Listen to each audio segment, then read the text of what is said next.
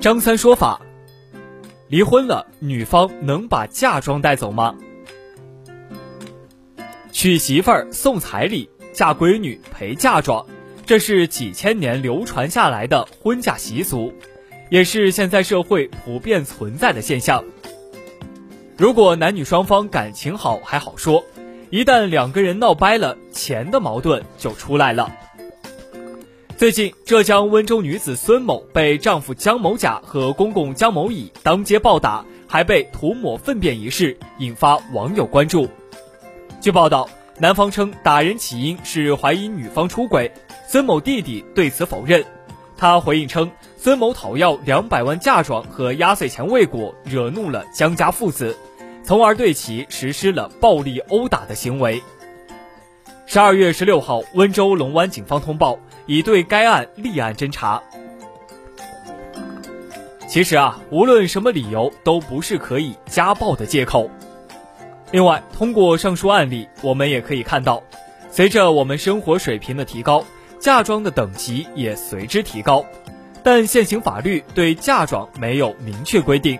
男女双方一旦反目，就非常容易产生争议。对于嫁妆的归属问题。依据相关法律，可以从以下几个方面进行判断：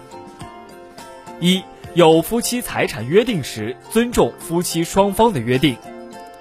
二、区分婚前；二、区分婚前还是婚后。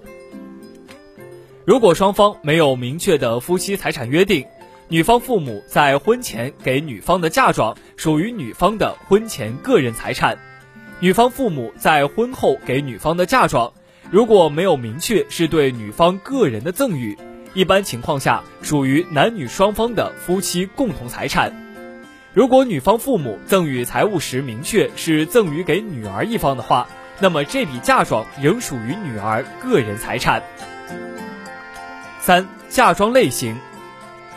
一、如果嫁妆是日常家用产品，如冰箱、彩电等物件，还是以婚前和婚后为分界点。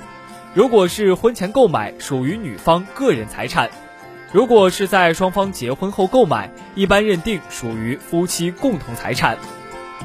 二，如果嫁妆是一些私人物件，如戒指、项链等物件，因其具有人身专属性，参照婚姻法第十八条规定的一方专用的生活用品属于个人财产，则该类嫁妆应属于赠与人。以自己的行为表示明确赠与一方的个人财产。三，除前述所提到的嫁妆类型外，近几年也有父母购买大额保单作为女儿嫁妆，这种情况需要根据保单类型、投保人、被保险人、受益人的具体情况判断离婚时的归属。